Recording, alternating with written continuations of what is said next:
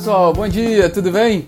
Eu sou Rodrigo Polito e este é o Minuto Megawatt de hoje, terça-feira, 5 de abril de 2022, com os principais assuntos, os destaques do dia na agenda de energia. Aqui no Rio, tempo bom, 28 graus. E o fato é que eu estou de volta, né? Depois de um tempo de férias, uma semana, um mês de férias, né? Estou de volta aqui com vocês. E também agradecer aqui, né, toda a equipe da Megawatt, né, que, que segurou aqui o, o minuto nesse, nesse período, né? Natália Bezutti, a Camila Maia, a Jade Estupa Pires e toda a equipe da, da Megawatt, por todo o suporte também, né? Que, que elevaram a qualidade aqui, o nível do, do Minuto Megawatt. Agora o desafio é manter esse padrão aí de excelência que elas colocaram aqui pra gente, né? Mas vamos falar sobre destaques de hoje, né? O, o destaque de hoje não, te, não teria como ser diferente, né? Mais uma vez, é a Petrobras e é a indefinição no comando da Petrobras. Nós vamos falar sobre isso aqui com, com a decisão do, do Adriano Pires de, de, de recusar né, a indicação de seu nome para a presidência da Petrobras.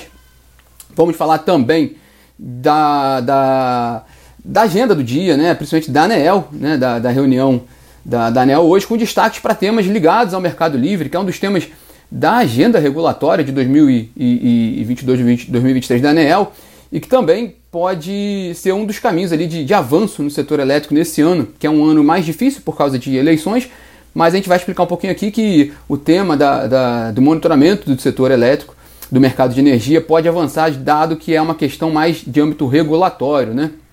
Bom, obrigado pelos comentários, né? De todos que estão participando aqui, lembrando, eh, ressaltando né, das férias, mas também ressaltando da, da qualidade que, que, a, que a equipe manteve no, no, no Minuto Megawatt, né? Vamos começar pela Petrobras, né? É, a exemplo do que aconteceu no último domingo, quando o, o Rodolfo Landim, ex-presidente da BR Distribuidora e da OGX, ele recusou né, o, o convite para ser o presidente do Conselho de Administração da Petrobras. A exemplo disso, né, ontem o, o, diretor do Centro Brasileiro de Infraestrutura, Adriano Pires, que tinha sido indicado, né, o economista Adriano Pires, que tinha sido indicado para a presidência da Petrobras, também recusou o convite né, em carta enviada ao ministro de Minas e Energia, Bento Albuquerque, ele agradece né, o, o, a indicação, mas explicou que no caso dele né, é, não houve tempo hábil para ele poder se desligar do CBIE, que é uma, uma consultoria né, já tradicional no setor de, de energia e de óleo e gás, com muitos clientes nesse setor, e que ele de, deveria sair, se desligar dessa empresa para que pudesse, pudesse evitar conflito de interesses, mas que não havia tempo hábil para ele fazer isso a tempo de assumir né, a presidência da estatal. Né, é, bom, aí ele de fato oficializou uma, uma, uma decisão que estava sendo esperada ontem, já que o, houve a decisão do Rodolfo Landim. Havia essa expectativa ontem, o, o dia inteiro foi essa discussão no mercado, se né, e quando o Adriano Pires deveria né, apresentar alguma renúncia. Né? Renúncia não, uma, uma recusa ao convite.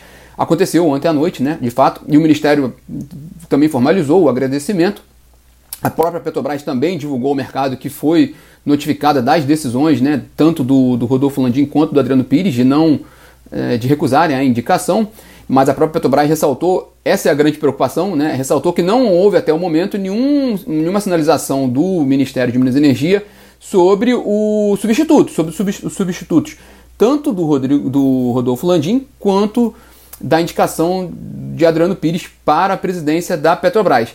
O problema agora é que, como a própria Camila Maia colocou ontem aqui no Minuto, é que o governo tem uma verdadeira corrida contra o tempo para conseguir a indicação tanto para a presidência do Conselho de Administração da Petroleira quanto para a própria presidência executiva da empresa até a próxima semana, que é a data da Assembleia de Acionistas, e a indicação ainda precisa passar ali por um trâmite interno de avaliação, né, de, de, de para evitar conflitos de interesse, avaliação de conformidade. Então, é um prazo muitíssimo apertado para que, que, para que o governo tenha ali um cardápio grande de nomes né, para apresentar para a Assembleia. De acordo com os jornais, né, o nome mais cotado nesse momento, né, que seria mais de curtíssimo prazo, é um nome que chegou a ser ventilado também quando começou a discussão da troca na Petrobras, que é o do Caio Paz de Andrade, que ele é secretário especial de desburocratização, gestão e governo digital do Ministério da Economia né, é, ligado ali à área de Paulo Guedes, que é o ministro da Economia.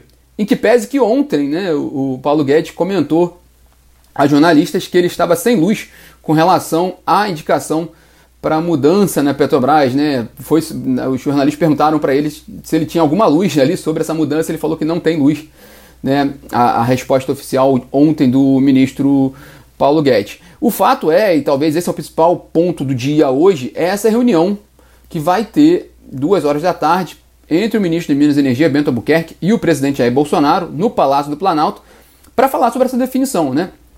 Pelo menos tomar uma decisão de qual vai ser a estratégia oficial do governo com relação à mudança no comando da Petrobras. É, pode parecer até um, um, comentário inocente, mas o fato é que é de certa forma assustador. Né? A gente vê é, uma empresa do porte da Petrobras, entre ali top 10 das maiores produtoras de petróleo do mundo, né? Com, com um caminhão de investimentos de 70 bilhões de dólares até 2026, com, uma, com um cenário promissor de produção. Né? Ela tem, detém ali o, o controle, ali, a operação do campo gigante de Búzios no pré-sal, com uma, uma previsão de crescimento da sua curva de produção, hoje 2,7 milhões de barris de óleo equivalente por dia, para mais de 3 milhões de barris de óleo, óleo equivalente por dia, de óleo e gás. É, é assustador ver uma empresa desse porte sem uma, uma, uma, um, um, mínimo modelo ali de sucessão definido, ou traçado, ou, ou pelo menos desenhado. É, é, é, não é uma coisa específica de agora, mas de fato é uma coisa recorrente na Petrobras. É, no ano passado, exatamente um ano atrás, a gente estava tendo esse mesmo problema, né? Ah, foi a saída do, do, Roberto Castelo Branco e a indicação do general Joaquim Silvio Luna, pelo mesmo motivo, a questão dos combustíveis, que é um problema é uma questão a ser discutida em âmbito macro, né, claro, porque tem é, efeito na inflação. Um dos grandes efeitos na inflação vem do, dos combustíveis por causa da nossa logística, né, que é, do país é toda baseada ali é, em diesel, né, nos, nos caminhões. Mas o fato é que é uma, é uma empresa, né? E a empresa também tem que seguir as, sua, as suas métricas, né? E acompanhar, no caso, né, o preço de paridade de importação, até porque o Brasil não é autossuficiente nos combustíveis. Mas esse é um ponto, se a gente considerar a Petrobras como um todo. Uma empresa que tem, um, um, um como a gente mencionou aqui, um, na top 10 ali de, de produção de petróleo e gás. Então, com uma participação relevante, uma empresa de porte, né, com 70 bilhões de investimento, 70 bilhões de dólares de investimento nos próximos quatro anos, é, era de se esperar um mínimo ali de, de, de planejamento para um, um processo de sucessão.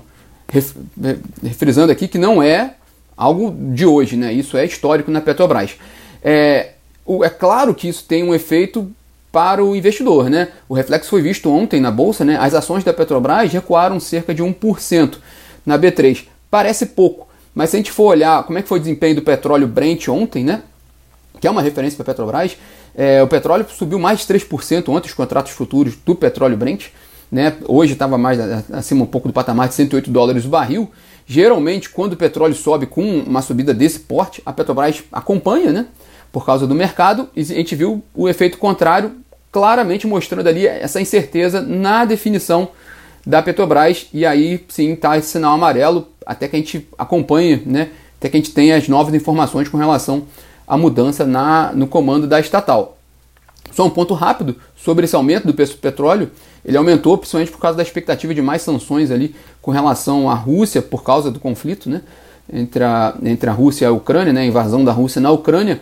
É, ontem houve um, um, um, clamor, né, de, principalmente de líderes europeus, para um boicote né, de, de mais produtos russos né, é, em relação ao carvão russo, né, ao gás natural russo.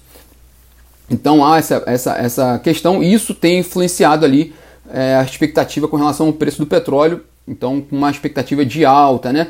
É, também acrescentando aqui que o CEO do JP Morgan, um, um grande banco internacional, né, em carta para os acionistas ontem, é, falou sobre perdas né, por causa da, da, da questão da, da Rússia, mas defendendo sanções, né, um, um, um aumento ali das sanções ao governo, ao país por causa do conflito. Né? Então, nada definido ainda muito pelo contrário, com relação ao conflito e com relação aos efeitos no, no mercado de energia global. Né? Bom, é, só para fechar o pacotão da Petrobras, outro aspecto importante para acompanhar na Petrobras né, é como é que vai ficar, ou não vai ficar, a questão das refinarias. Né? A Petrobras tem um pacote de venda de oito refinarias, ela já concluiu a venda de uma refinaria lá na, na Bahia, já assinou a venda de outras duas, né? do, a, a, em Manaus e uma em Paraná. Outras duas estão em processo ali de assinatura e três não decolaram, né? O processo, aliás, recuou. Né? Então, há essa preocupação também com relação aos combustíveis, porque se, se a Petrobras deixar esse risco aí, principalmente no ano eleitoral, deixar o, a política de preços de paridade de importação, ela meio que dá um tiro no pé do programa de venda de, de refinarias, né? Porque para haver concorrência, para haver interessados, mercado, investidores privados nas refinarias, é preciso que siga preços de mercado, preços internacionais.